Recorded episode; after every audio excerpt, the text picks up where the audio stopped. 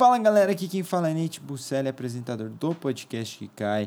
E eu queria dar um recadinho para vocês antes de começar o episódio de hoje, cujo tema é BoJack Horseman, ótimo episódio, aí gravado pelo Thiago com duas convidadas, vocês vão ver daqui a pouco.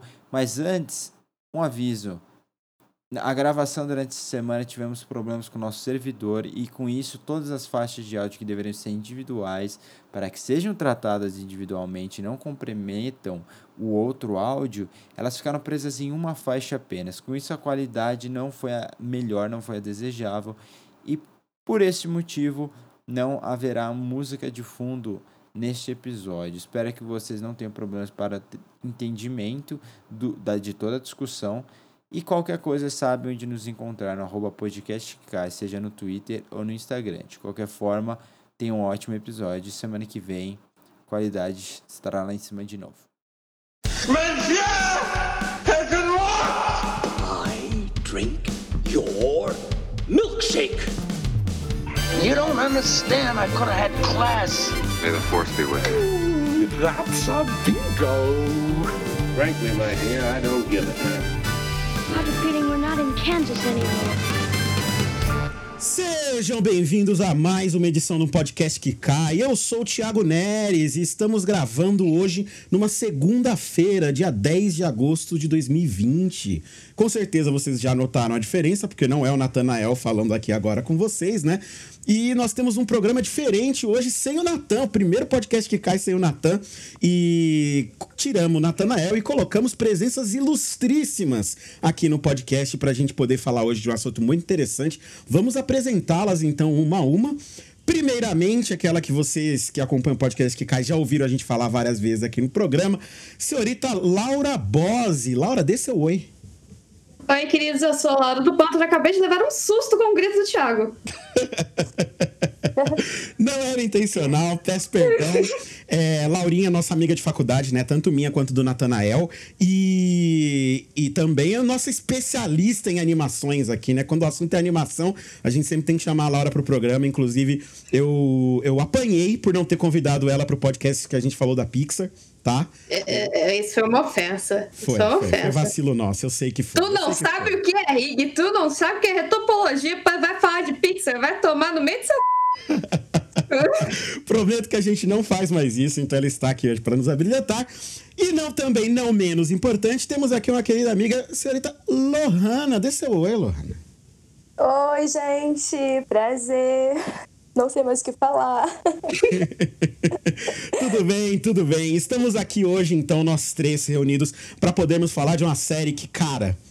É assim, tem é, quando a gente fala aqui no podcast de séries do coração, é, essa série ela, ela para mim é uma das que salta à frente assim no- de, de cara. E eu falei pra vocês que a gente ia falar de animação nesse podcast, então sem perda de tempo hoje nós vamos falar de BoJack Horseman, que chegou esse ano a sua última temporada, se encerrou aí um ciclo que vem desde 2014, é, seis temporadas ao todo aí com a gente lidando com, com sentimentos nossos conectados ao sentimento desse cavalo humano.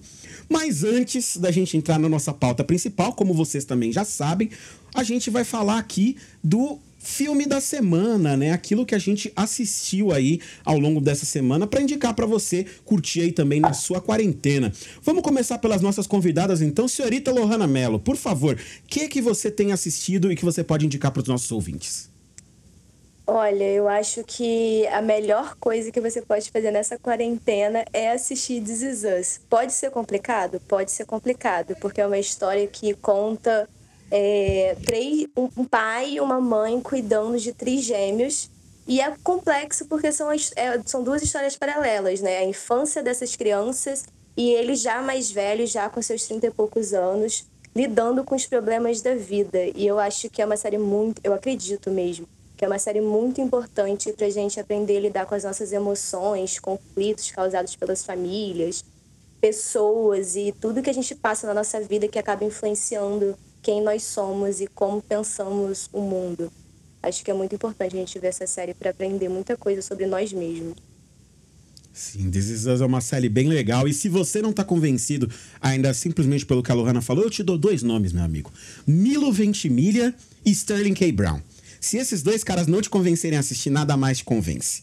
Que são dois gigantescos atores, a série é incrível, vale muito a pena assistir mesmo. Laurinha, o que, que você manda pra nossa audiência? Eu vou sair um pouquinho do Bom Dia da Depressão. E. É que já No vai dia que a gente vai falar de Bojack, você quer deixar o bonde da depressão, é difícil. Ah, não, mas é porque o Bojack tem muito bom de depressão. Vamos dar uma amenizada. Vou falar um pouquinho de animação, já que os outros episódios da Só Sabe lam- Lamber Bola de filme cult. Então. Gente, por favor, não me retém, tá? É, Eu vou falar sobre uma série que tá muito no meu coração, que agora vai... teve a terceira temporada pela HBO, que é Infinite Train, que foi distribuída a primeira e a segunda temporada pela Cartoon Network e agora a HBO pegou pra, do- no coração para poder fazer a terceira temporada. E cada livro é de pessoas diferentes. E eu não vou falar muita coisa porque se você não assistiu a primeira temporada é spoiler o que acontece nas outras. Caraca, eu não sabia que tinha ido pra HBO, cara. Pra mim ainda tava no cartão, que, que interessante saber disso.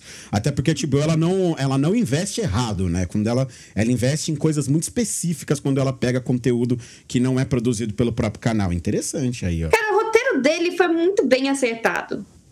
Ele é uma série muito boa com questão de humor pra criança, ao mesmo tempo que, tipo, ele é muito mais adulto do que realmente estamos acostumados. Então, e tem corgis. então, de corgis. Então, é boa. tá certo. É, gente, a minha, investi- a, a minha indicação é voltando um pouco então pra depressão, né? Não é nem depressão aqui no caso, é pra falar de uma, de uma monstruosidade. É, estreou recentemente na, na Globoplay. A, a, uma série documental brasileira chamada Em Nome de Deus, que aborda justamente os casos de eh, as denúncias de, de estupro, né, de abuso sexual direcionadas ao João de Deus, que era um, um líder eh, religioso eh, baseado aqui no Brasil, né?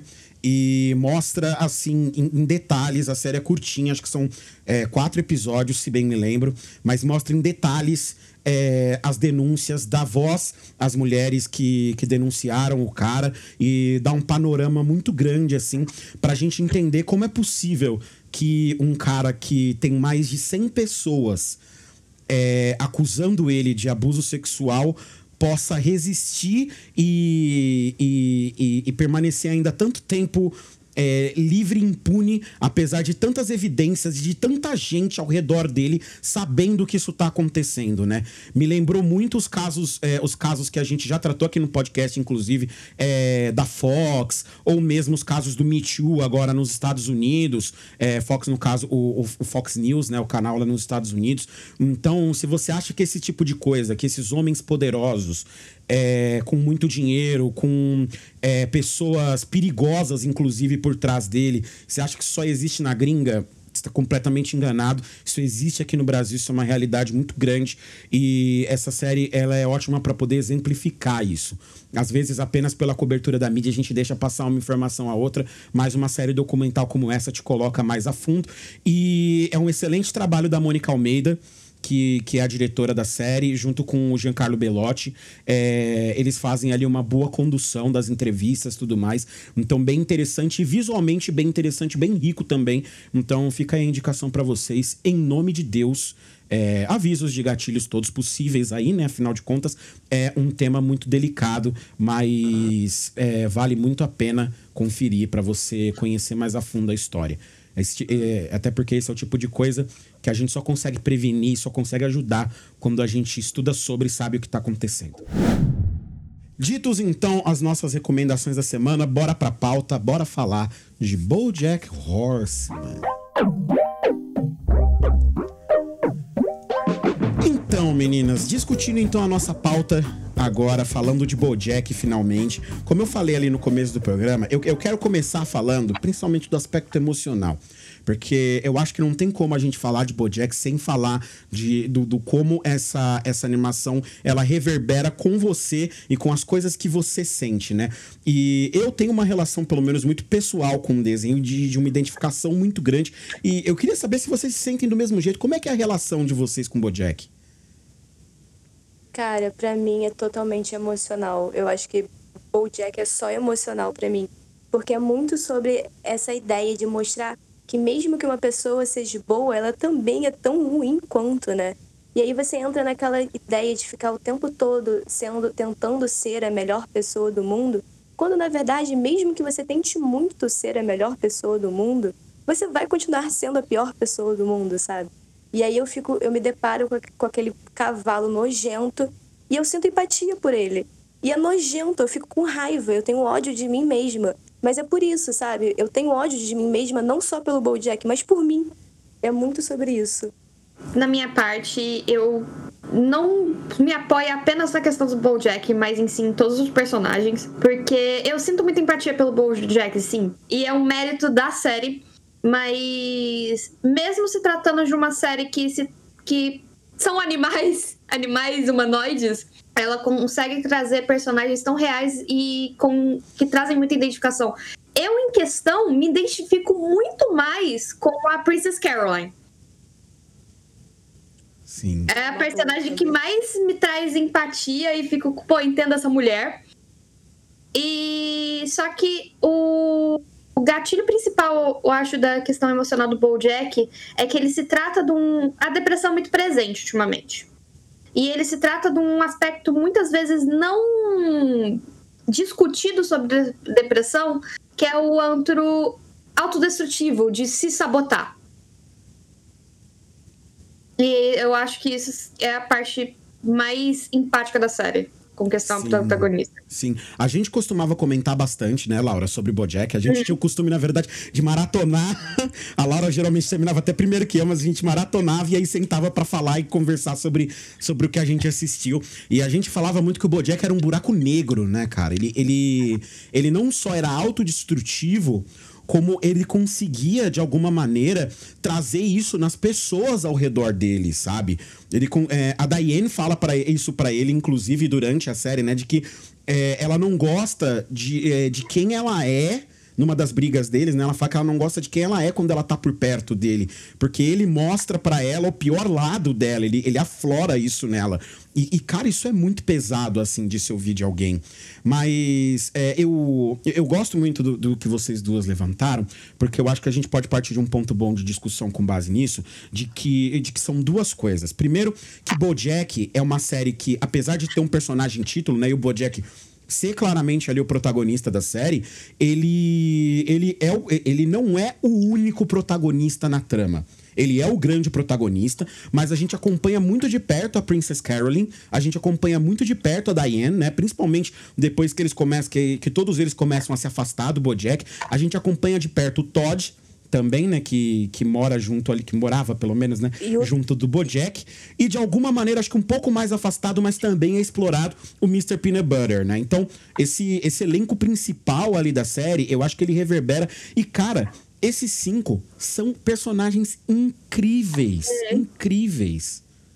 O Todd é literalmente o meu personagem preferido, né? Porque é literalmente aquele adolescente criativo e que ninguém entende como ele pode ser feliz sem seguir todos os padrões, todas as norminhas de viver em sociedade, né? Ele tem ideias brilhantes, consegue achar soluções brilhantes para as coisas que talvez não sejam tão brilhantes assim, né, socialmente falando mas ele é tipo o cara que pensa coisas malucas para solucionar alguma coisa e ele é simplesmente mal compreendido por todos. Todo mundo acha que ele é realmente maluco, não tem um, não bate bem da cabeça. Mas ele é brilhante para mim. Eu acho que o Todd é o melhor personagem o, da série. O Todd ele é realmente um personagem que ele é primoroso, principalmente por representar um ser representatividade de, de uma galera que é os assexuais. Exatamente. É, tô falando sério. Gente, desculpa se eu errar as nomenclaturas, tá? Tá certo, tá certo. Assexual. É, é, que é realmente um, uma das sexualidades menos representadas na mídia. E eu acho que o Todd, ele, ele é um bom exemplo. Porque ele é uma pessoa que consegue ser feliz e ele mostra que ele, que ele é feliz dessa forma. Exatamente, Sim, o, o, ele o mostra Todd, como verdade, ser feliz. Um... Perdão, pode falar, pode falar. Não, continua, é porque ele mostra como ser feliz além de todos esses padrões de, tipo, até na forma de se relacionar com o outro, né? Eu acho ele brilhante, por isso. Sim, teve, acho, se não me engano, foi na Variety. Mas teve um artigo é, quando, quando revelou, né, quando ele descobriu-se assexual na série, é, teve um artigo é, que, que saiu defendendo, inclusive, de que esse era o melhor personagem que já havia sido retratado até então na, é, em grande escala assim na TV de um personagem que fosse assexual, né? Pra, é, que como a Laura mesmo falou, é algo que a gente não vê retratado com frequência na televisão. Então a gente tem aqui um, é, até explicando aí para você que caiu aqui agora, você que não, nunca viu o BoJack Horseman. Eu duvido, você sabe, podcast que cai é sempre cheio de spoiler, né? Duvido que você não tenha visto, mas a gente tem ali nesse elenco principal, então. A gente tem o BoJack, que é basicamente um ator, né, de, de, de Hollywood, que fez uma sitcom de sucesso nos anos 80, é, nos anos 80 não, nos anos 80 início dos 90, né? E depois disso, a carreira dele meio que se perdeu, como tantos outros atores de comédias de sucesso dos anos 90 que a gente conhece, né? A carreira do cara meio que se perdeu dali em diante e ele tenta recuperar aos poucos essa vida dele, mas ele se envolve em diversas coisas. Ele é uma pessoa. É, ele é um daqueles é, homens complicados que a gente aprendeu a ver esse arquétipo na TV recentemente, né? Com, desde os Sopranos, aí teve Breaking Bad, teve Mad Men, esses homens complicados, muito densos, com coisas muito complexas dentro deles. Eles são carrancudos, são tristes. Bojack é, é, é uma desconstrução disso. É, e eu queria saber a opinião de vocês nesse sentido, porque eu vejo que ele faz o exato oposto de um Breaking Bad, por exemplo. Você começa com o personagem é, bom, e aí ele vai se tornando um cara mau, e ele vai mostrando que ele é uma pessoa implacável, que ele é esse homem difícil, e ele vai destruindo os relacionamentos dele por causa disso. Só que Bojack é o oposto, né? Ele destrói os relacionamentos dele, mas a série ela é uma luta constante dele, tentando se tornar uma boa pessoa, né? Tentando deixar de ser aquela pessoa que ele era. É, o arco dele, na verdade, inteiro, não é um arco de ele virando uma pessoa má. É o oposto. Ele começa uma pessoa desprezível e ele vai tentando se tornar uma pessoa boa ao longo do tempo. Ele vai falhando miseravelmente nesse processo. E ele falha de maneiras tão humanas que a gente se conecta com o cara, né? Que a gente aprende a, a, a gostar dele até. Eu posso botar um outro ponto de vista sobre o que, que é a série para mim? Claro. A série, no caso, para mim, ela se, depois de eu pensar bastante, ela se trata de uma análise psicológica.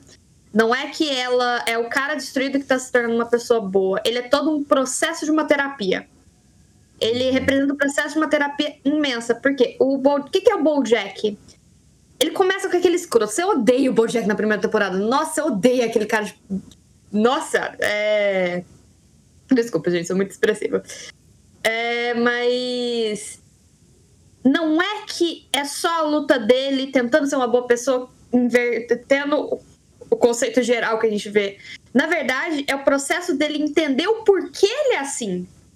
A gente entende junto com ele o porquê ele é assim. Toda aquela reação em cadeia desde dos pais dele, desde todos os acontecimentos que já acontecem ser com ele. Ele até mesmo esqueceu de vários. Então, pra eles conseguir consertar isso. Então, para mim, BoJack ele ele é o processo, ele é uma visão fictícia do que um processo de terapia.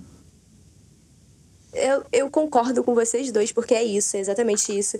Mas eu acho que tem um outro ponto que explica a série, que é como a indústria do cinema e como essa indústria da, da mídia mesmo, da TV, influencia, tipo, na, na psique e nas personalidades e nas reações das pessoas, né? Não só o BoJack, mas tem a Sarah Lynn também, que é, tipo, toda uma figura é, que entrou para esse ramo da mídia é, criança e é, chegou num dado momento de, tipo, milhões de problemas.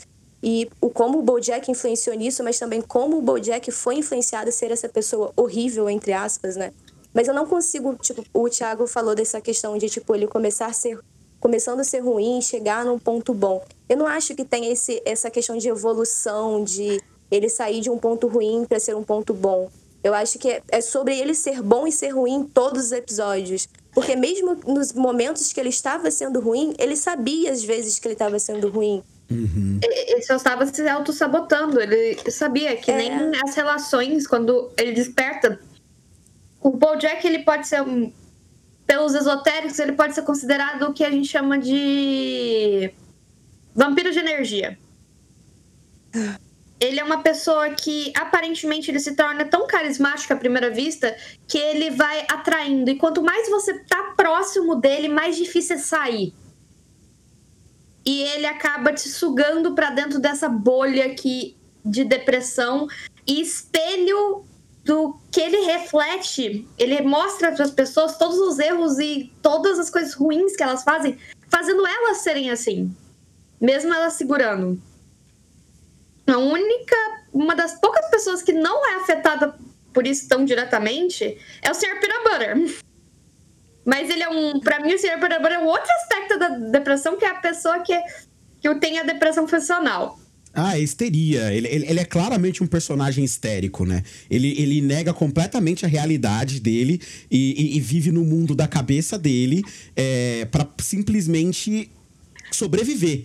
Né? E, e, é legal que ele dá diversos indícios disso ao longo da trama inteira. E, e é desesperador, né? Tem hora que você vê a, a, a, forma como ele se comporta, principalmente naquela parte que, que envolve a, a ex-mulher dele né? E o porquê que ela abandonou ele. Cara, que negócio doloroso de assistir, sabe? Porque você fica olhando e fica, meu, o que, que tá acontecendo com esse cara? Por que, que ele, ele, não consegue ver o que, o, o que tá esfregando na cara dele? Ele tá em constante negação.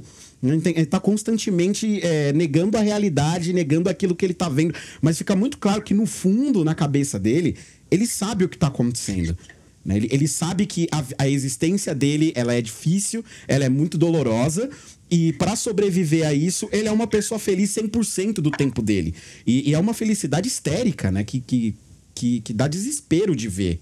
É, e quando as pessoas começam a reparar isso é quando elas se afastam, né? Sim, sim, exatamente. E ninguém pode ser feliz 100% do tempo. Nem triste, como o Bojack é também, né? Como ele acaba... Não, pode até não ser, mas ele aparenta muito ser, né? Por muito tempo.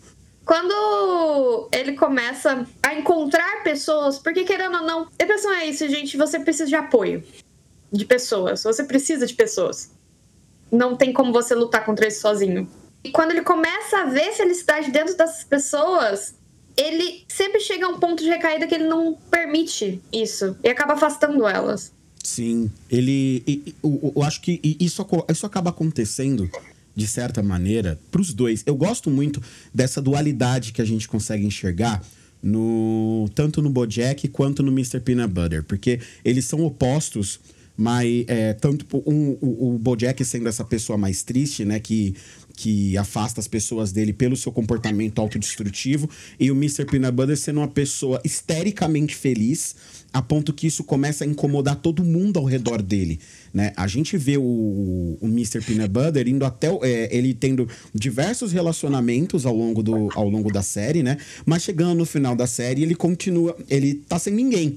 Né? Ele, tem, ele tem diversos relacionamentos ali, mas todos eles naufragam de uma maneira ou de outra. E todo e pelo menos o, o, o término dele com a Diane, né? Ele passa muito pelo é, por ela eventualmente passar a se incomodar com isso, né? E passar a achar que, que que, que, tem alguma coisa que não se encaixa ali, que não é normal essa histeria e essa alegria, e ele ser um cara que tá sempre pra cima, que tá sempre feliz, que tudo é sempre, uma, sempre mil maravilhas. Tipo, alguém caga na cara dele, bota ele na cadeia, faz o que tiver que fazer com ele, e ele tá feliz, ele não, ele não liga.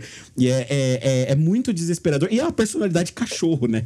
E, e isso acho que é uma outra coisa que a gente pode entrar, porque isso é muito legal na série. A série é uma, é uma série que mistura, cria ali um mundo, né? Onde você tem seres humanos e animais, os animais todos são conscientes, e eles convivem ali todos todos em harmonia, né? E, e, cara, isso dá uma riqueza visual pra série e uma, uma capacidade de, de, colocar um, de colocar humor em coisas tão simples como, por exemplo, os paparazzi serem pássaros que ficam voando nas janelas tirando foto. Eu amo o, o a trocadilho infame do Quentin Tarantino. o Quentin Tarantino aparecendo na série. Uhum. E, aí, e tem vários, né, que eles fazem isso. Eu até separei aqui algumas participações especiais que a série tem, que tem coisas muito legais, assim, de personagem. Como é, se passa numa Hollywood, né? É, não, não Hollywood, mas Hollywood, que é, é, fictícia. Então tem vários atores famosos que aparecem na série. A gente tem dublando, dublando eles mesmos, tá? Paul McCartney, RuPaul, Daniel Radcliffe E a, é, a Margot Martindale, que, não, so- que aparece em todas A as Margot temporadas. Martindale. Meu Deus, ela é Ela muito parece boa. incrível em todas. Eu, eu amo quando ela aparece. A atriz caricata, Marco McIndale, ok? Ela é incrível. E aí tem as aparições que não são dubladas por eles mesmos. É que nem eu falei, tem o Tarantino, tem a Aquafina, que ela é um, um, um golfinho.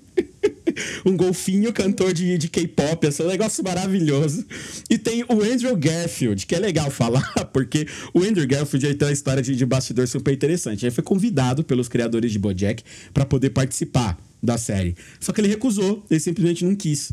Falou que não tinha agenda, não quis. Então se vingaram dele. Quando, e colocaram o personagem, mesmo assim, colocaram alguém pra dublar ele, e o personagem dele quebra todos os ossos do corpo durante o desenho. Então, uma vingança dos criadores ali, né?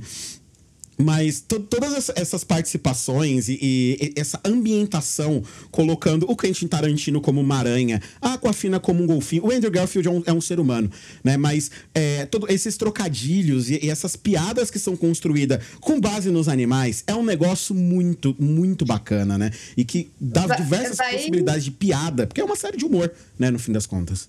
Vai além disso, Thiago. É, o uso dos animais, ele serve muito pra suavizar um aspecto da personalidade da pessoa na série. Que nem o Peanut Butter é a personalidade cachorro. A, a Princess Caroline, se você reparar, ela necessita cair de pé, saber que ela vai cair de pé. Se você pegar cada um dos personagens que são animais, principalmente protagonistas, eles têm características da personalidade do animal neles. E essas características são representadas como características humanas também. Eu acho que a, a, a personalidade animalesca assim, que mais me chocou quando foi colocada nem foi pela forma da piada, mas foi pela forma da crítica mesmo social, que é o exemplo da baleia branca, né? Uhum. Pô, o elefante branco, toda a questão que isso traz socialmente, politicamente. Sempre vem isso na minha cabeça quando eu vejo os personagens, como os repórteres que estão é, como âncora. E com- sempre, alguns são sempre brancos em alguns dos programas de TV que são colocados como jornal. É, a bancada de homens brancos, então, tipo, essa, essa escolha. É, essa escolha de, de, de colocar um animal também é, é muito essa ideia de criticar quem são essas personalidades, né? É que nem a enxerida é um porco. Exato. A, a- a enxerida, ela é então, tipo, esses animais, eles estão lá além do da piada. Essa, e é uma, um aspecto que eu gosto muito do BoJack Horseman é como ele consegue dar uma cutucada. Assim como o Todd, ele é uma ótima representação de assexuais dentro da série, você coloca críticas dentro de piadas nele que são primorosamente engraçadas e ao mesmo tempo in- incomodantes. Que é exatamente a bancada de homens brancos discutindo sobre a música do aborto que a menina lançou. Exatamente. É, que virou meme, né? Todo mundo. As pessoas podem não ter assistido Bojack, mas você provavelmente já viu essa tirinha dessa cena de Bojack, né? É, mu- é muito bom essas piadas que coloca. É o Peanut Butter, que é a pessoa mais nada a ver, e só porque ele é uma pessoa popular, uma figura popular, de repente virou prefeito. Virou símbolo de ajuda, né, pra depressão, através de um meme, né? A, a Princess Caroline cri- criando esse, esse meme pra, tipo, ajudar na reputação dele. E aí ele vira um outro símbolo pra essa sociedade, sendo que ele é só um cachorro, tipo, sofrido ali mesmo. Ninguém consegue perceber isso. A Princess Caroline, ela é uma manipuladora nata, né? Ela tem É. talento pra isso. Ela Ela tem tem talento pra isso, isso. e ela mostra esse antro de Hollywood, que é a mentira, e é usar, mesmo que a causa seja boa, só pra ganhar mídia. Total. Sim, ela, Que foi- ela, ela é, ela é excelente no que ela faz, né? Isso fica muito claro ali dos primeiros. Afinal de contas, ela ma- consegue manter o Bojack no mercado. Isso não é pra qualquer um. Né? Nossa, então, ela é incrível no que ela faz. Ela consegue arranjar projetos de filme pra ele, pra ele disputar o Oscar como, como Secretariat, né? Embora ele não pegue a indicação no fim das contas. Mas é, é- é- ela é incrível no que ela faz. A, a- a Princess Caroline é a minha personagem favorita também. É, é Eu amo longe. Bojack, mas eu adoro a Princess Caroline. Eu acho os arcos dela tão bem colocados, cara. é, um dos momentos que eu acho que tá ali no meu top 3 de momentos que Bojack me fez chorar. Um dos top 3 é quando ela demite o, o Jonah. Cara, como eu fiquei mal. Judá. É, Ju- Judá, Ju- perdão. é quando ela Judá. demite, é, é quando ela Efeito Judá. Judá. Eu fiquei tão mal, mas eu fiquei tão mal. Porque eu olhava pra ela e eu falava, cara, você tá parecendo o Bojack. O que você fez agora, você ficou parecendo o Bojack. Porque. É, por que, que você fez isso, sabe? É, é- é de cortar o coração aquela hora. Porque ela tá num momento todo diferente da vida dela, né? Num- num- num- num- num- numa ascendente, por assim dizer, tomando, tomando outros rumos e, e sendo quem ela deveria ser mesmo, né? Porque ela. é- é- ela eu acho que ela, ela é uma personagem que aborda aquele clássico caso de que ela passou tanto tempo com o Bojack, que o como o próprio Bojack fala no, até no último episódio, né? Que ele gastou tantos anos da vida dela que ele jamais imaginou que ela fosse casar. né? Ele não achou que ela fosse capaz de se recuperar do que ele fez com ela. E a gente acompanha a jornada dela se recuperando no fim das contas, né? Por- é, e, e- isso, eu acho esse arco dela tão bem feito. É um arco de, é, é um arco de um desenvolvimento lento, né? Que ela vai passando por diversas fases ali e ela demora até conseguir se livrar do BoJack de uma vez, mesmo depois que ela termina esse namoro. E, e e- isso é uma excelente representação de um relacionamento que se torna abusivo muito rápido e que a pessoa leva anos e anos e anos pra conseguir tirar de dentro dela tudo aquilo que ficou desse relacionamento, né? É, é que tem a Princess Caroline, ela tem outro que é o- a Princess Caroline é minha personagem favorita de longe. É a única a personagem que no final da temporada eu estava assistindo a série por ela. Eu, eu tava torcendo pra tudo dar certo na vida dela. É, mas a Princess Caroline tem um mantra muito importante nisso, que é o você consegue pautar perfeitamente onde que o BoJack destruiu ela. E ela se mantém de pé pelo seguinte: ela sabe que ela é boa em uma coisa e ela se apoia nisso. É o único motivo pelo qual a Princess Caroline não caiu no buraco. Ela se apoia nisso e ela sente a necessidade, sabendo que ela é boa nisso, de fazer o tempo todo pra poder se sentir bem. Por isso que ela não consegue se desligar do trabalho. Ou ela vai crescendo, às vezes, de uma forma muito acelerada, sem saber exatamente o que fazer, e ela só vai. Então, tipo, ela tem todo esse apoio dentro da carreira dela. Esse apoio de segurar todas as frustrações dela, escondendo por trás do trabalho. E quando o trabalho eu- dá errado, é onde ela estoura. E ao mesmo tempo isso não é suficiente, né? Porque ainda que ela se apoie no trabalho o tempo todo e depois que ela consegue outras coisas, ela continua se apoiando no trabalho, ela vai buscar o filho que ela sempre desejou. Ela no final vai buscar o amor. E o que me deixou mal nessa última temporada é justamente não mostrar como ela finalmente ficou com o Judá. Gente, isso é muito frustrante. Porque, cara, isso, tipo, tava ali, tava o tempo todo ali. Ele canta a música pra ela. E ela volta pro computador. E Isso não mostra. Só que, tipo, entendo essa escolha, mas ainda assim é muito frustrante, porque você vai vendo todo, todo esse processo dela. E aí você não vê um ponto que ela queria, e mesmo assim ela negava. Ela negava o tempo todo pelo trauma que o Bojack causou nela, né? Esse trauma do amor abusivo, desse relacionamento abusivo. E aí, quando ela finalmente consegue a- a- encontrar alguma uma figura que, que faça sentido nessa relação é, de amor pra ela, não mostra isso. Não mostra como aconteceu. No casamento eu- ele nem tá lá.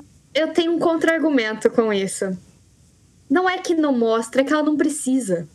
Ela encontrou alguém que simplesmente não vai dar tanta atenção pra ela, mas é o perfeito match com ela, do fato que ele é tão viciado em trabalho quanto ela.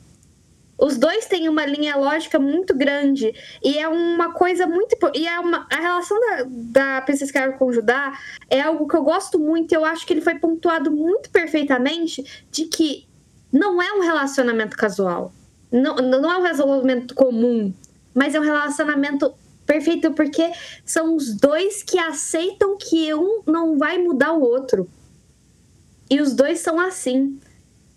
E eles funcionam dessa forma. Então não é que, ai, não mostrou como que desenvolveu. É que simplesmente eles não têm essa necessidade. Eles provavelmente ficou, não, vamos ficar junto. E não teve um romance que nem a gente tá acostumado a ver.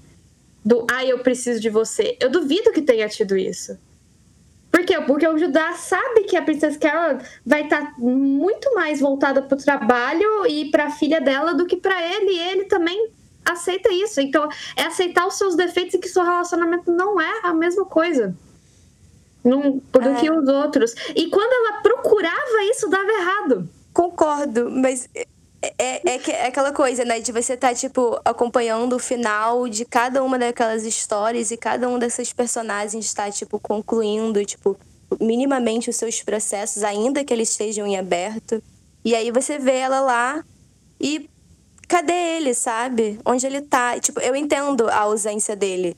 Mas eu acho que, tipo, esse diálogo, pelo menos, teria que ter sido mostrado. Porque foi uma decisão importante pra ela nesse, sentido, de que, justamente por ela não precisar dessa forma do amor, é, foi uma decisão dela estar se casando finalmente, dela estar construindo a família dela, né? Aspas nisso. Mas eu queria ter visto isso, eu queria ter visto essa personalidade finalmente escolhendo e optando estar dentro de uma relação, por mais que não seja dentro dos padrões de uma relação amorosa que a gente está acostumado a ver, sabe? É que eu acho engraçado porque eu acho que não mostrou simplesmente porque não teve. É. pode simplesmente ser. porque não teve. Essa conversa não existiu. O Judá não tava lá. É- Esse ponto do Judá não estar no casamento é o ponto que mostra perfeitamente. Aquele casamento era só pra chamar atenção. É, era o casamento, o segundo casamento é um casamento pra mídia, né? Que ela mesma fala, fala, não, a gente casou tem uma semana já. Isso aqui é só pra gente convidar as pessoas e pra fazer network. Ele tá lá assinando um contrato agora. Então, é e- então. e eu, eu adoro o, o vestido dela, é metade terno também. Então, acho o máximo. Então, eu acho muito perfeito isso. Por isso que eu amo essa personagem.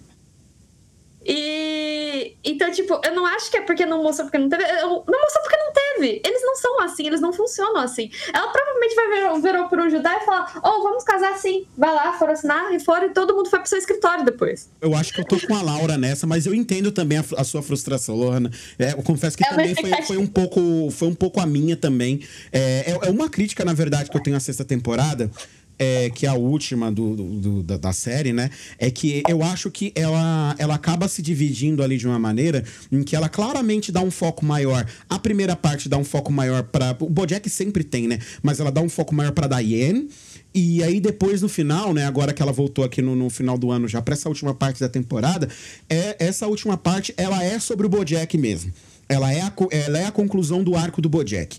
Porque eles, eles preparam todos os outros arcos pra se encerrar na primeira metade da temporada, né? Que saiu ainda no ano passado. E aí, nesse ano, eles concluem a história do Bojack como um todo. Eles tinham que tomar o tempo deles ali pra resolver as questões da Holly Rock, né? Como um todo, que, em, que entra na, na, na temporada anterior, que é a irmã do Bojack, né? Que ele descobre ter, ter, ter uma irmã mais nova e tenta esse relacionamento com a irmã dele, que é justamente aonde ele percebe que ele precisa ser uma pessoa melhor, ele precisa ser um irmão melhor, um, um familiar melhor do que, eh, do que a família que ele teve ao longo da vida dele, né? É, eu acho que a gente pode di- discutir já o, o arco da série já como um todo, que eu, eu acho que tem algumas coisas que são muito interessantes na construção na, na construção do, de, de todos esses arcos inteiros, né? E eu, eu acho que a gente pode começar falando ali do, eu acho que é o primeiro ponto de virada de BoJack Horseman, que é realmente aquele momento que foi difícil para todos nós, que é o momento da morte da Sarah Lynn. Nossa, esse foi. a- Eu acho que esse foi o episódio mais pesado de toda a série. Esse, eu acho que esse foi o único episódio. Eu, eu engulo série, né? Independente. Eu, essas séries que eu recomendei, por exemplo, essa Unbelievable, eu assisti tudo uma vez. O pessoal vira, vira e fala: como é que você consegue fazer isso? A Ninguém Laura é a única pessoa que eu conheço que maratona Handmaid's Tale. Verdade. Maratona. Eu não consigo, assim, eu, eu, eu simplesmente não consigo. Eu acho que eu Eu- ficaria uma semana em depressão se eu fizesse isso. Eu, eu maratonei.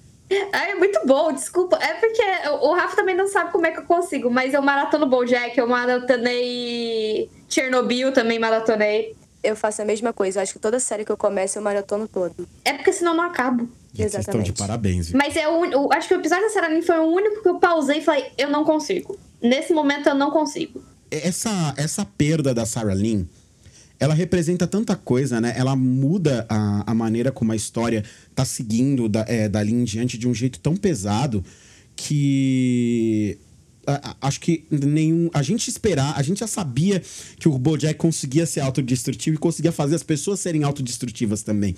Mas o grande problema dele da Sarah Lynn é que eles acabaram se tornando iguais.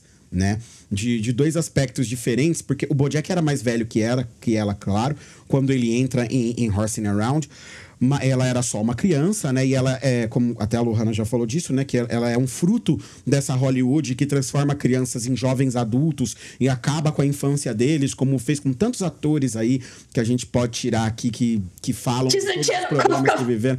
Não só o Disney Channel, não só. É a gente o- tem o uma os Culkin como um grande exemplo que eu acho que é o primeiro que vem à cabeça das pessoas, mas a gente sempre esquece, por exemplo, dos relatos que a gente teve do trio de Harry Potter quando eles terminaram as gravações da série, né? Que ele, eles manifestavam claramente, a Emma falou, acho que quem menos falou foi o Rupert, mas a, a- tanto a Emma quanto o Daniel, eles falaram assim categoricamente que eles não tiveram infância direito por causa de Harry Potter né, que eles não conseguiram aproveitar a adolescência deles desse jeito. E aí as vantagens de ser invisível, que a Emma vai fazer depois, ela diz que ela fez aquele filme justamente porque ela viu que fazendo aquele filme ela ia poder viver uma parte da, da, da adolescência e da infância dela que ela não viveu por causa de Harry Potter.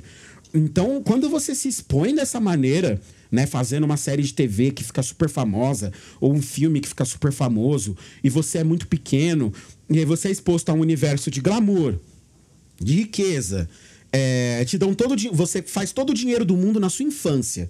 Todo o dinheiro que você precisa para viver o resto da sua vida você faz quando você é pequeno.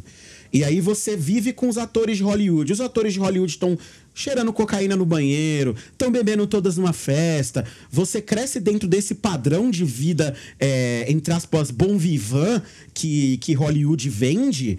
É, e, e a Sarah Lynn foi destruída por isso, do mesmo jeito que o Bojack foi, porque também era jovem, porque também era inexperiente e porque vinha de um lar completamente destruído, né? A Sarah Lynn não vinha de uma casa completamente destruída, mas o Bojack vinha.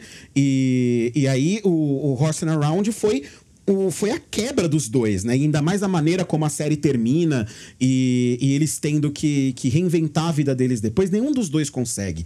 E eles são tão iguais que juntos era. é, a gente, por mais que a gente tenha ficado chocado, por mais que a gente tenha ficado, tenha ficado surpreso, pra mim era muito É, claro isso que eles iam acabar fazendo mal de verdade um pro outro, assim, mais do que apenas no, no âmbito social, né? Mas eu jamais imaginei que o Bojack fosse deixar ela ter uma overdose do lado dele. É, então, o choque eu acho que me deu muito porque eu sabia o que aconteceu, eu não queria acreditar. Gente, eu não fiquei Oi. chocada. Sério? Não fiquei chocada. Não, não me chocou. Tipo assim, nem Mas não no momento. pegou? Não, não, nem no momento do quase estupro do Bo- que o Bojack fez, sabe? Tipo, é, é- tudo aquilo ali é de se esperar. E, tipo, nem, nem quando eu me deparei com a cena, foi tipo, meu Deus, isso tá acontecendo. Tipo, não, é, é tipo, é, mais um, sabe? Tipo, quantas vezes isso já não aconteceu na realidade? Isso é que é E pior. Ela não- é só não mais foi um uma, né, no choque. fim das contas. Ela no final começou mais uma. Exatamente. Era Ela- só mais uma. Ela virou estatística, é o que a gente vai falar que virou estatística. Porque o Bojack, ele é extremamente amenizado. Pode falar, a gente fala que é muito pesado, mas o Bojack, a figura dele é amenizada. A quantidade de pessoas, provavelmente acontece isso enorme. E Quando- eles falam isso na última temporada. É, a última temporada, todos os, todos os episódios voltam pro mesmo ponto. De que daqui um ano, daqui um mês, todo mundo vai esquecer. E de fato esquece. O Bojack termina minimamente bem, entre aspas, por isso. Porque eles já esqueceram essas histórias. É, é- é isso que me traz uma revolta, porque a Diane, ela, principalmente na última, foi muito imposto a ela o fato de ela não ser feliz por se preocupar demais com as coisas. E- mas é ela quem virou pro, quem vira pro Bojack, vê aquele discurso dele parecendo arrependido e tudo mais, e virar, é, você só é mais uma- um, um homem que vai virar e falar que foi, que foi arrependido, então todo mundo vai te amar, mesmo você não sendo um escroto. E aí ela faz o quê? Fala que não vai fazer parte desse grupinho e sai da sala. Ela é brilhante. Mas aí depois ela senta no telhado com ele e tá lá conversando com ele, perdoando ele e pedindo desculpas pra ele. Ela pede desculpas pra ele. Por que, que ela pede desculpas pra ele? Ela se sente culpada, né? Por, depois que o Bojack. Depois que o Bojack tenta se matar. Eu acho que é por causa da ligação. Porque aquilo pesaria na consciência de qualquer um. De qualquer. Mas é- Eu, assim, eu, eu tenho. O, o meu melhor amigo é um depressivo que teve tendências suicidas durante muito tempo da vida dele. E esse é um negócio com o qual eu consigo me relacionar muito fácil na personagem, porque esse medo de quando você tem um amigo depressivo com fortes tendências suicidas, esse medo de você perder ele de uma hora para outra, é, enquanto você se responsabiliza por aquilo, e é um processo longo até você, como amigo, perceber que a, responsa que a vida do, do seu amigo não é sua responsabilidade, é, mas enquanto você se sente responsável por aquela pessoa, é muito difícil você sair de perto dela, por mais destrutiva que ela seja. Por mais que ela te. É, por mais que ela haja com você daquela maneira. E aí eles se afastam, a raiva baixa um pouco, eles voltam a se aproximar e aí ela recebe uma mensagem daquela dele falando que, que se ela não falar com ele, é porque ela não liga mais. E ele se. E ele simplesmente vai lá e tenta se matar. E, e, e isso é muito cruel para ela. Então eu, eu, eu, ima- eu imagino que, que venha daí esse, esse motivo desse pedido de desculpas dela. Mas essa, esse momento dela virar pra ele e falar que ela não vai fazer parte disso, é, desse grupinho de pessoas que vai, que vai perdoar ele, eu acho que esse é justamente o ponto de virada onde ele percebe que ele tem que, ele tem que lidar com as consequências do que ele fez né? Porque, porque a Diane, no fim das contas, ela é a única pessoa. é- é- Ela, ela é a única, não, vai. Mas ela é a pessoa que melhor conhece o Bojack na série inteira. né? Justamente por ter feito o livro e ter passado tanto tempo conversando com ele, ninguém conhece, entende ele melhor do que ela. E quando ela fala isso pra ele, eu, eu acho que cai a ficha dele. E ele fala: Não, não eu, eu não mereço perdão. O que eu preciso não é perdão. O que eu preciso é pagar pelo que eu fiz. E, e eventualmente ele acredita que ele tem que pagar com a própria vida.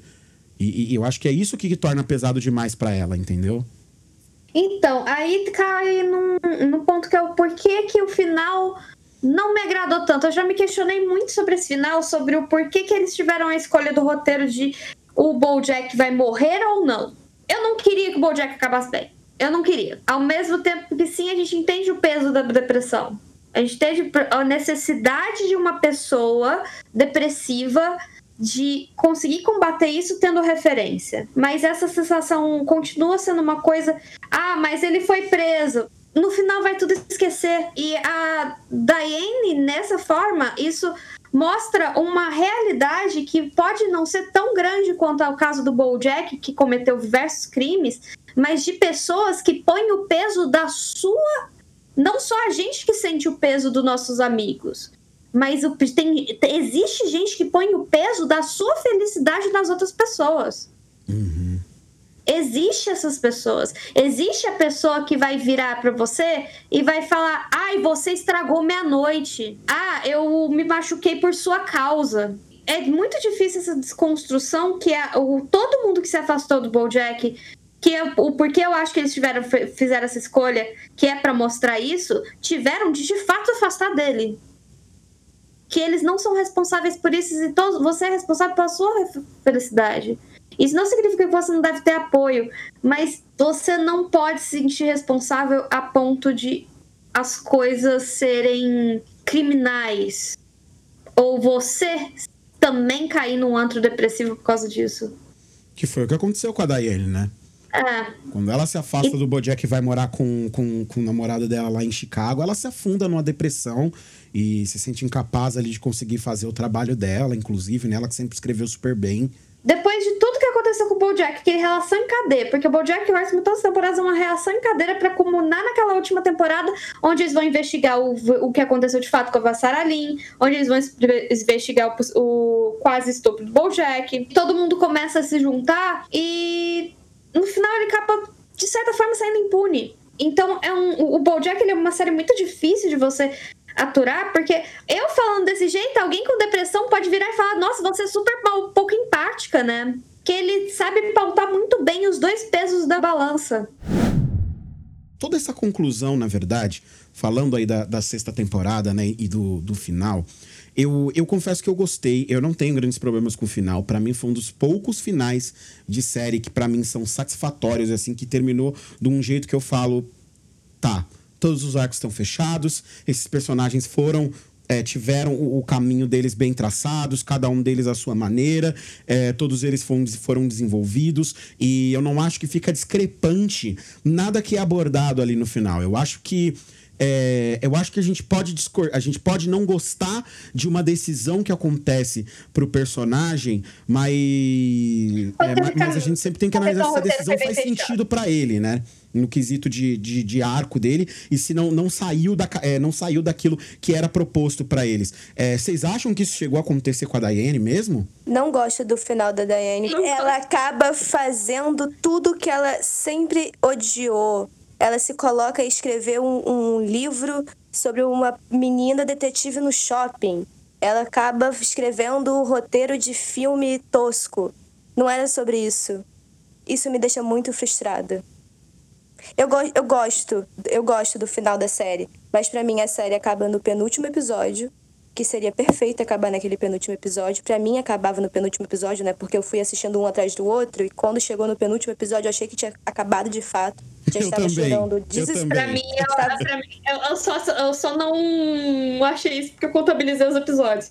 Mas, assim, eu entendo o arco da Diane e a mensagem por trás do arco da Diane, que é não se pese muito, mas eu também não gosto disso, porque tira um pouco da responsabilidade que todo mundo tem que ter.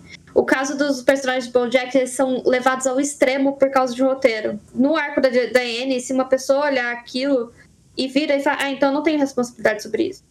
Vai olhar o elefante branco e falar, não tenho responsabilidade sobre isso. É. Eu gostava mais da Diane, infelizmente, quando ela não era tão feliz. E eu me sinto Mas- mal por causa disso. Aí é que tá, eu não acho que ela não era tão feliz assim. Eu acho que, pra mim, eu, eu senti que a tristeza dela veio justamente por ela não conseguir fazer o que ela acreditava que era o melhor, sabe? Porque nessa última temporada, é- o episódio dela ali no início da, da temporada é o tempo todo ela tentando fazer o que ela acredita, acreditava, né, que era o que ela deveria fazer, e ela não conseguindo por conta da depressão e, e todo o rolê da depressão, né, dela largar os remédios, dela estar no estado de negação. Mas naquele momento ali que ela estava fazendo o que ela acreditava e dando voz pro, pro que ela acreditava, pro movimento que ela acreditava, eu, por mais que tudo isso trouxesse inúmeros conflitos para ela, ela estava sendo feliz, porque ela continuava ali, ela continuava se dedicando, ela se esforçava para fazer essas coisas. E aí quando tudo isso, quando ela saiu de tudo isso, ela, entrou, ela deixou uma depressão mais clara e, e, tipo, e ela ficou mais triste e aí ela engordou por causa dos remédios e todo esse processo dela e tipo complicado mesmo. Ela entra num conflito até com o próprio namorado ali de, e, e o que me choca também ela optar por se mudar por conta do namorado. Talvez essa não seria uma escolha da Diane do início sabe É, eu acho que o peso da mudança dela para Seattle é maior do que os remédios. Eu concordo muito dessa decisão de colocar a Diane tomando re- remédios, porque é um aspecto da depressão que não foi mo- mostrado no Mojack. Ninguém tomou o remédio e né, remédio é muito negligenciado a ajuda, vamos dizer, química sobre depressão, sobre depressão. E isso é uma coisa que tem que mostrar que às vezes é necessário sim. É, Eu adoro, Não, essa- eu eu, não digo que que eu não adoro tem. essa parte do arco dela. é, é, essa parte dela em Chicago, né? E lidando com essa questão de parei, eu comecei a tomar remédios, ok. Tô me sentindo melhor, mas eu tô ganhando peso. é, eu, eu, eu- eu só não quero me matar, mas eu não consigo escrever. Eu tô ganhando peso, eu não tenho criatividade. é, eu não tô me sentindo bem. Eu só não tô querendo me matar. E, e leva um tempo até você chegar nesse mudar- momento com os remédios, né? Tava falando da parte dela se mudar para Chicago para Hudson. Que é, tipo, ela mais uma vez optar pelo, pela escolha do namorado dela e não pelo que ela quer mesmo, sabe? Ah, sim. Entendi. É, então, eu tenho um problema com a Diane por ela ter sendo apresentada por uma personagem que ela é muito ativa e no final se tornou uma personagem muito passiva. Exatamente. É, ela é bem Isso que reativa. me incomodou. Ela é bem reativa. Mas assim, será que não é? Aí é uma provocação pra vocês, tá? Eu quero a opinião de vocês. Porque eu também não tenho uma, uma opinião muito, muito balizada em, em relação a isso. É, mas será que isso não é justamente o arco dela? Porque ela começa a série, né? Muito mais intempestiva, né? Muito mais instigativa. E ela quer investigar quem é o Bojack, e ela quer escrever, e ela tá super motivada, e ela tá vivendo em Hollywood, e ela deixou a família dela para trás, com todos os problemas que tinha com os irmãos dela, com a família dela, e ela tá vivendo do jeito que ela queria viver, fazendo as coisas que ela queria fazer, aí nada dá certo. Sabe, ela se envolve num monte de problema, ela se envolve com o Bojack, ela se envolve com o Mr. Peanut Butter e e, e é, será que isso não faz parte do, do arco dela no, no, ponto de vista de que talvez ela, ela perceba que ela tem que se abrir mais experiências e não só daquilo que ela quer fazer e no caminho que ela quer fazer, porque isso não levou ela. A, ela não era. Eu concordo com a Laura, com, com o que a Laura falou, de que ela não era feliz no começo ela, é, ela tinha muita vontade de correr atrás das coisas, tá? ela tinha realmente esse fogo, mas ela era uma personagem mais ativa e não tanto reativa. Mas conforme isso vai se modificando, né, até o momento em que ela cai em depressão, é, conforme essa balança vai se modificando, é, ela parece encontrar um lugar ali que é mais, que é mais confortável para ela, apesar dos pesares, né? E, é, é. Fala. É que a Daiane, ela é uma personagem muito controversa, por isso que eu não tenho tanto ódio quanto a ela, eu tenho um problema quanto a decisão de tornar ela menos crítica à sociedade. Mas a Daiane em si, ela é um aspecto do o arco dela é muito marcado para a audiência entender que cada um escolhe a forma com que a sua felicidade vem. Né? A felicidade nem sempre vem de uma forma diferente. Ninguém vai ser, ninguém terminou feliz do, completamente. Isso é impossível. Felicidade é um estado e não uma coisa constante. Ela ser simples é a forma com que ela tá bem. E a gente tem que aceitar isso, infelizmente. Bojack é uma daquelas séries que acaba com a. Com, com, destrói completamente né, essa mentalidade que as pessoas têm de que desenho é pra criança. Se tem uma coisa é. que o Bojack não é, é pra criança, gente, por favor, não deixe Meu Deus do céu, não faz isso! não gente, tem uma. Seu filho gente, tem uma música sobre aborto, não faz isso, não. É, por favor, não faça isso. É um desenho feito para adultos, com temáticas completamente adultas, até por tudo que a gente já discutiu aqui, né? Até é, a gente já discutiu a, até aqui. E esses cinco personagens que a gente destacou, de alguma maneira, em algum momento, você vai fatalmente se sentir na pele deles. Né? Você vai falar, eu já passei por isso. Isso é. Esse sou eu. Nesse momento aqui, essa cagada aqui, eu também já fiz. Tipo o Todd tentando explicar pro, pro pai, pro padrasto dele, que, cara, a minha felicidade, eu já encontrei a minha felicidade é essa, é dessa forma. Só que a minha mãe não consegue entender a forma de eu ser feliz. Nossa. É muito sobre isso. É, é coisa desse negócio, eu já fiz essa cagada. É, infelizmente, Bojack vai ter muita, muita, muita cena que a galera. Assim, quem é minimamente consegue fazer autocrítica, que tem uma galera que não consegue, vai ver e falar: porra, eu já fiz isso. E aí, uma coisa que eu queria saber de vocês também é que uma das principais críticas que a gente, que a gente encontra a Bojack, que as pessoas costumam pontuar, é que ela é uma série de personagens e ela é uma série de trama em si fraca, acontece pouca coisa. O, a relação dos personagens e os personagens. É, dentro do, dos seus ciclos ali, dos seus ambientes, é muito mais importante do que um avanço de trama em si. É, vocês veem isso como um problema também?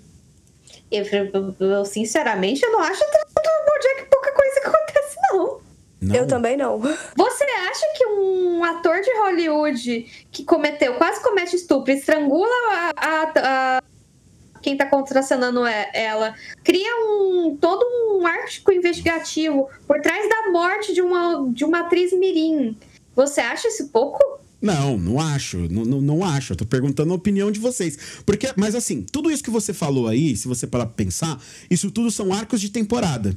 Certo? É, são mas acontecimentos de temporadas específicas, mas a gente tá falando de uma temporada de 12 episódios. Você tá falando de coisas que acontecem em um.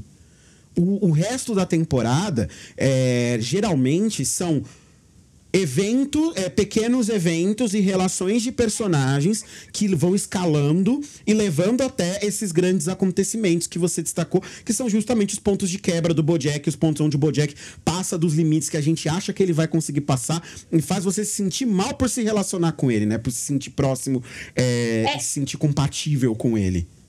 É, que eu vejo mais a trama do BoJack não como, ai, são essas pequenas escalas que gerou esses pontos da temporada. Não, são esses pontos que aconteceram nas temporadas que combinaram na final.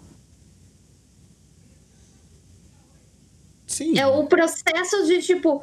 Que BoJack ele não é sobre.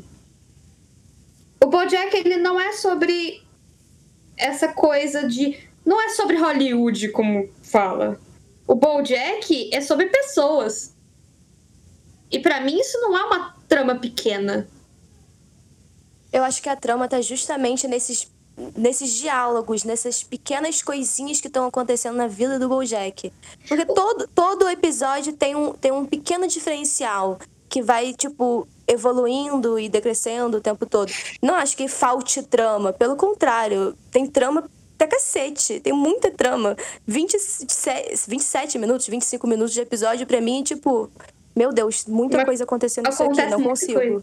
Se você Ah. pegar, tipo, cada arco de personagem, a quantidade de coisa que acontece com cada um deles é um. E a coisa que acontece no próprio mundo, né? Que eles estão vivendo. Tipo, até o, o, o protesto do- dos assistentes que vai influenciar no que a Princess Caroline vai fazer, que aí depois vai, vai culminar no Judá voltando pra, pra trabalhar com ela. Tipo, várias pequenas coisinhas vão acontecendo no episódio que vai, tipo, criando toda uma trama bizarra pra cada um deles. Eu acho que principalmente a trama do BoJack, ele é um processo de terapia. A trama, ela não acontece linearmente, tipo, com o avançar. A trama, ela acontece com o avançar e com os flashbacks. Mas Tem eu acho muita que o coisa flashback é um avançar. Ela não é justamente nessa linear. ideia de. Não, não é linear, mas justamente nessa ideia de, tipo, ser um, um processo de, de psicanálise, de dele estar, tipo, tentando resolver os problemas lá na cabeça dele, ele conseguir recapitular coisas que aconteceram no passado dele, através do- dos flashbacks,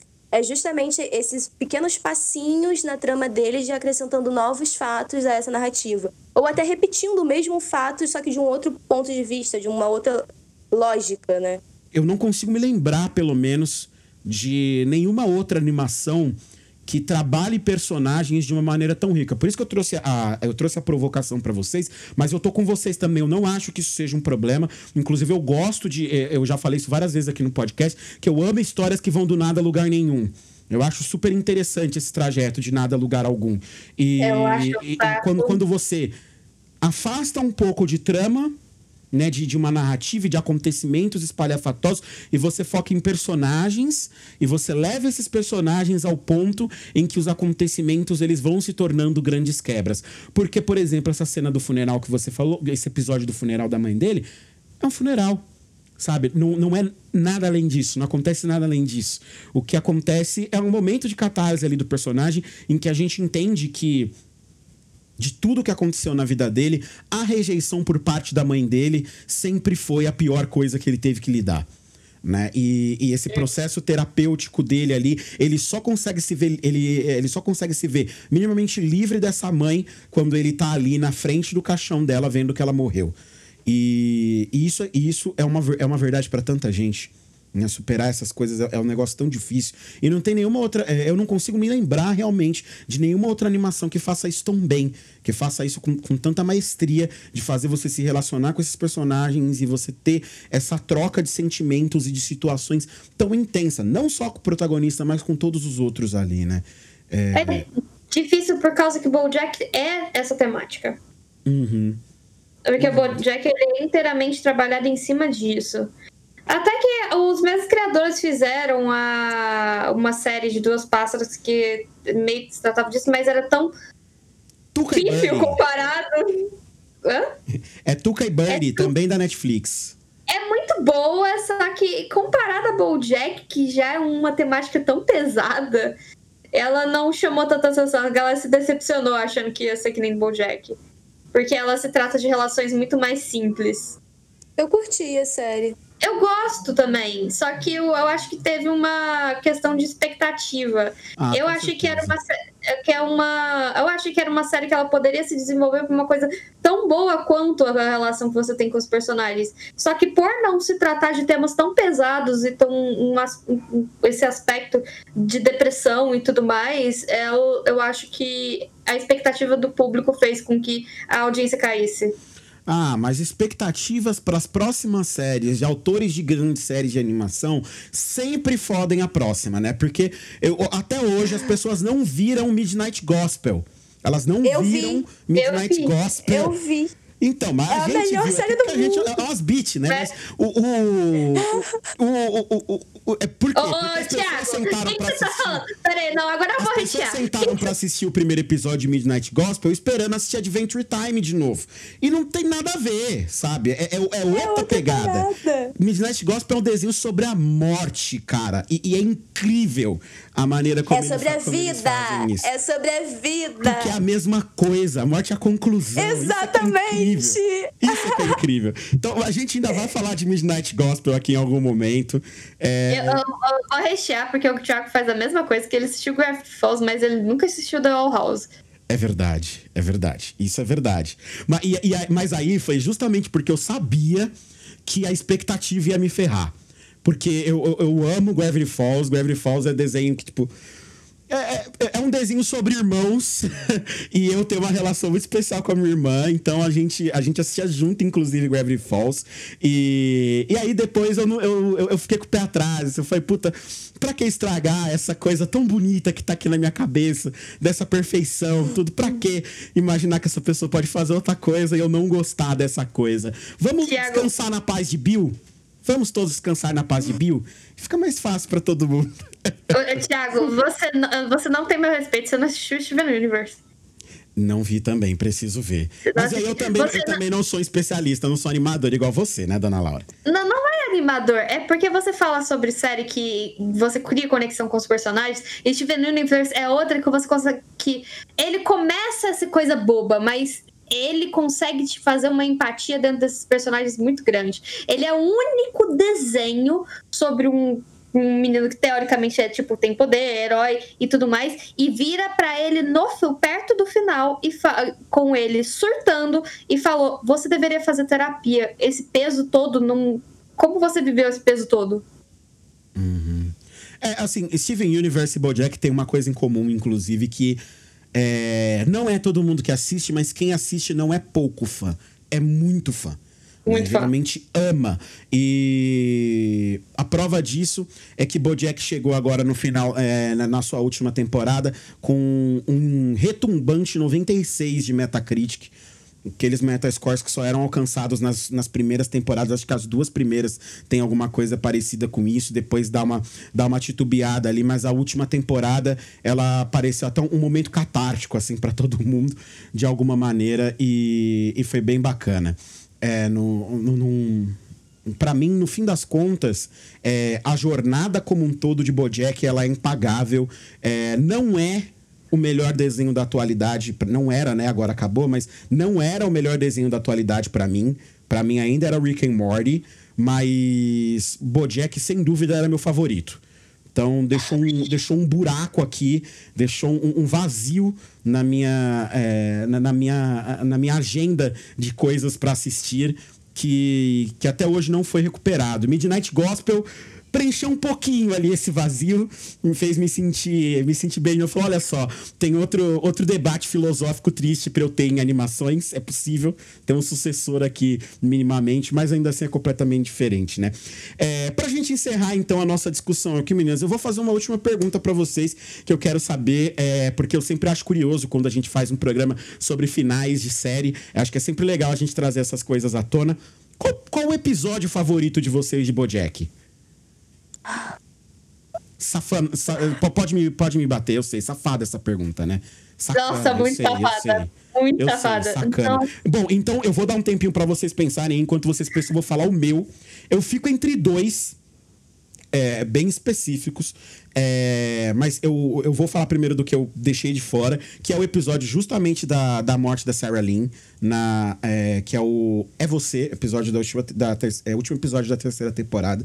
É um episódio que mexe muito comigo, que me deixa muito abalado, é, justamente pelos motivos todos que a gente já trouxe aqui da Sarah Lynn, né? E do quanto a gente. Do, do quanto a gente era apegado a ela no fim das contas. É, então, pra mim, foi muito difícil assistir esse episódio. Mas, pra mim, o melhor episódio de Bojack também tá na terceira temporada. Mas é o episódio 4 da terceira temporada, que é O Peixe Fora d'Água. Que é quando o Bojack vai pra um festival de cinema debaixo d'água. E é um episódio sem falas. E que, É cara, como esse episódio é lindo. Lindo, assim. Primeiro, do ponto de vista criativo, é, de, de reimaginar essa sociedade com os seres humanos e tudo mais, e outros animais embaixo d'água, de reimaginar um festival de cinema. E aí sou eu que sou, sou ligado emocionalmente demais a sétima arte, então qualquer metalinguagem me encanta. É, não qualquer, mas qualquer metalinguagem bem feita já me encanta ali de alguma maneira. É, então, reimaginar essa estrutura toda esse festival de cinema e, de, e dar ousadia de fazer isso sem fala, de botar o Bojack ali naquele mundo, com aquele bebê cavalo marinho, tendo que lidar ali com toda aquela, com, com toda aquela situação ao redor dele. É, eu acho um episódio, um, um episódio mais poético de Bojack até ali. É, acho um episódio que ele é recheado de diversos sentimentos ali dentro. Então, pra mim, é meu favorito. Não sei qual é o meu episódio preferido. O- o- o meu pode- Ih, tô nervosa. Cara, só pega, tipo, o que você que vem nessa cabeça, porque assim, é tanto episódio. E vamos ser bem sinceros, que nem eu vou mandar uns beijos aqui pro Gabe Alexandrini, que faz lives na Twitch às duas da manhã, já mandando o jabá dele também, porque tá assistindo no Bojack pela segunda vez, eu não sei como é que alguém consegue fazer isso. Mas. Eu tenho um apego muito grande pelo primeiro episódio do arco da Princess Caroline no. Na terceira temporada. Não, na última temporada. Na última temporada, que é o episódio que ele tem, o Thiago falou de metalinguagem, que tem o passagem de tempo dela e toda a rotina dela com a neném nova. E, tipo, mostrando sobrecarregado dela nessa. tudo isso. Então eu tenho um apego muito grande pela personagem e por essa cena. Essa cena. Essa, é, esse episódio é muito legal também. Ele, o, eu acho que só. Eu só prefiro um focado na Princess Carolyn, que é aquele episódio que tem, que tem a música. Sabe, a música pra ela na rádio, que literalmente a música é feita pra ela, que canta o nome dela na música. Eu E- vou trocar, eu vou trocar, eu vou trocar. Desculpa. Eu vou trocar porque eu lembrei. eu- Desculpa, gente, eu amo muito a Princess Caroline.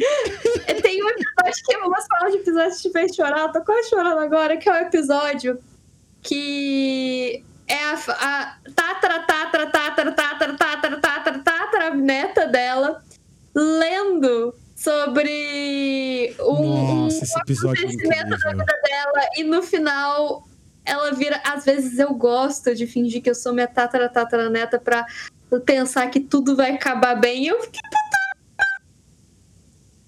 É, e esse entra também na lista de episódios de Bojack que me fez chorar copiosamente, assim, é, esse episódio realmente é incrível. Cheguei a uma conclusão. Todas as escolhas de vocês são perfeitas. São escolhas, são escolhas muito bem colocadas. Mas o meu episódio preferido é o penúltimo. Olha é uma só. morte muito interessante. E essa é é uma uma parte colocação.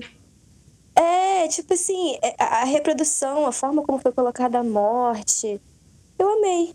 É, tô olhando aqui pra, pra tela do computador e vendo, tipo, esse episódio faz muito sentido pra, pra mim, assim.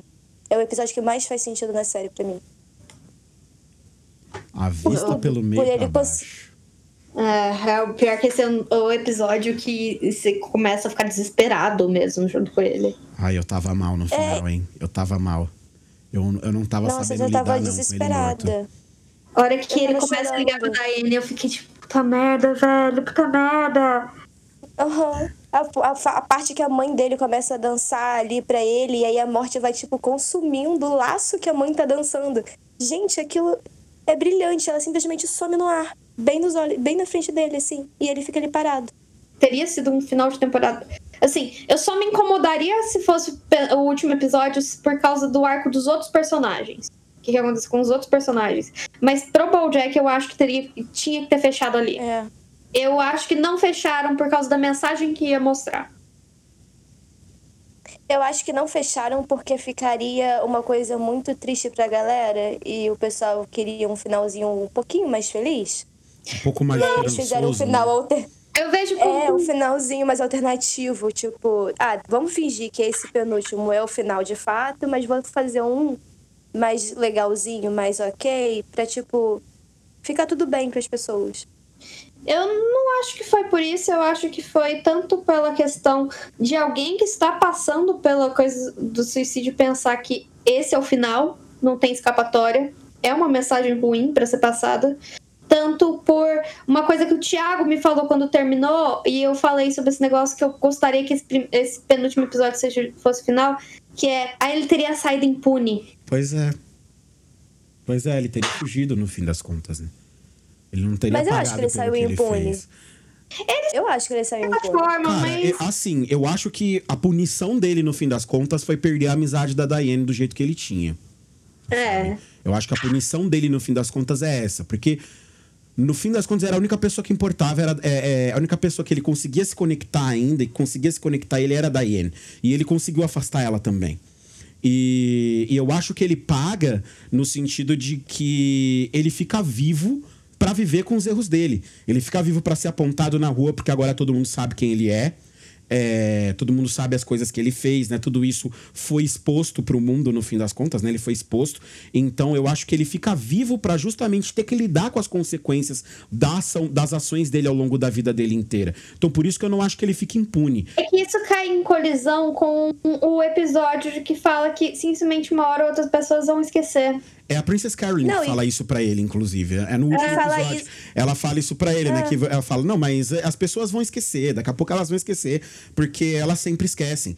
E ela tem razão, elas sempre esquecem. Isso não é, é, eu não acho que isso seja problema nenhum dentro da estrutura da série, porque isso é só a realidade mesmo. A gente tem uma. é, Aqui a gente tá falando, obviamente, de um cavalo, né? Mas trazendo pra um mundo real, a gente estaria falando do quê? De um homem branco, hétero, rico, ator famoso de Hollywood, com mansão, os caramba quatro. As pessoas esquecem. As pessoas vão ignorar eventualmente, sabe? Daqui a pouco esse cara vai estar sendo chamado para filme. Infelizmente, essa é mesmo a nossa realidade. A Princess Karen só falou a triste verdade. É, e Não, vou- isso foi falado durante a última temporada inteira, no É. tribunal, quando o juiz libera a assassina, falando, ah, esse filme parece ser bom. No início, quando ele, eles falam, ah, vão esquecer o seu problema com o Peanut Butter. É, é, eu acho que é isso, sabe? Tipo, foram dando pistas o tempo todo de que vão esquecer todas essas tretas do BoJack. É que o, o Bojack ela tem esse caso que ele joga as verdades da realidade na sua cara. É. Ele Por tem. mais E, que tipo, doe, por mais que a gente não goste, né? Que fique com aquele gosto amargo na boca depois. e como as pessoas vivem dentro dessa realidade, como no mínimo não ser afetado completamente por ela. Que eu acho que também ca- cai dentro do cargo da Diane. É verdade. É verdade. É por isso que é primoroso, porque um arco se conecta com o outro muito perfeitamente. Exatamente. É um excelente trabalho de roteiro mesmo. Arco é, é uma boa série, inclusive, a gente sempre fala isso aqui, né? Pra vocês verem arcos longos sendo trabalhados. Série de TV é pra isso, é pra você trabalhar arcos longos com muito nuance e BoJack faz isso de maneira exímia. Só pra gente encerrar também, eu quero destacar que animação, a gente com, é, tem gente que acha que a gente não consegue falar de atuação em animação, mas eu acho que é completamente possível. Eu adoro a dublagem do Will Arnett, tá? Eu acho que essa voz, de, é, se você vê ele falando, a voz dele ela é grossa e rouca, mas ela não é exatamente essa voz do BoJack. E é um trabalho incrível que ele faz. Ele consegue passar emoção em tudo que ele faz ali.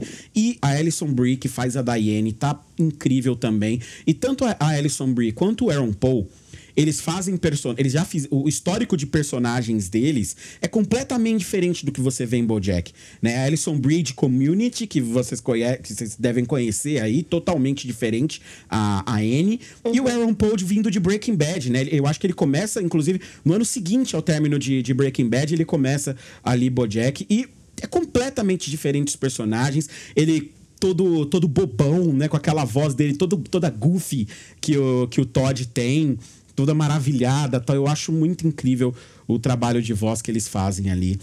É, meninas, muito obrigado pela participação de vocês. Vou abrir agora esse espaço aqui no final do programa para os respectivos jabás de vocês. É, Lohana, aonde as pessoas te encontram?